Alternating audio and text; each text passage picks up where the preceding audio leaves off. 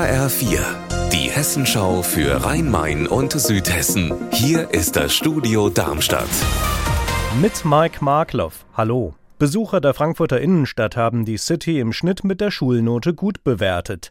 Das ist das Ergebnis einer Befragung von 2000 Passanten im vergangenen Herbst, die die Stadt und die Industrie- und Handelskammer heute vorgestellt haben.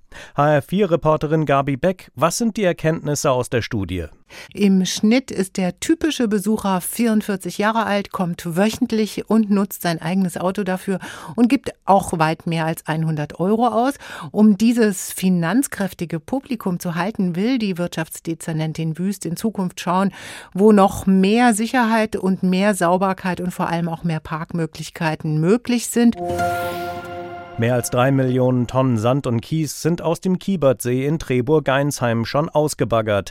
Weil der Vorrat langsam erschöpft ist, will die Abbaufirma jetzt noch 15 Meter tiefer baggern dürfen.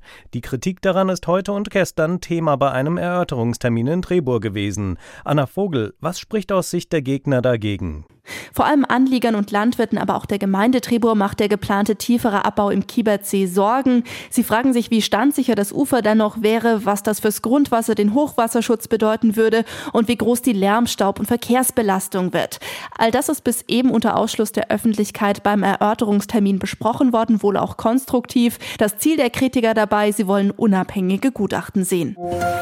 Um die geplante Straßenbahntrasse vom neuen Ludwigshöhviertel in Darmstadt runter zur Heidelberger Straße gibt es ja schon lange heftige Diskussionen.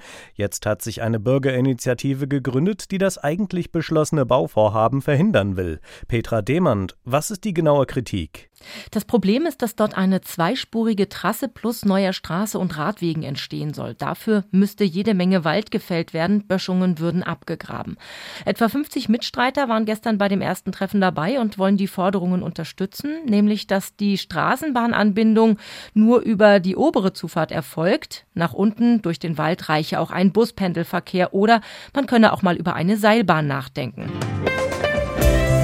Unser Wetter in Rhein-Main und Südhessen. Nur selten schaut heute die Sonne zwischen den Wolken hervor. Aktuell zeigt das Thermometer 3 Grad an in Michelbuch im Kreis Bergstraße. Ihr Wetter und alles, was bei Ihnen passiert, zuverlässig in der Hessenschau für Ihre Region und auf hessenschau.de.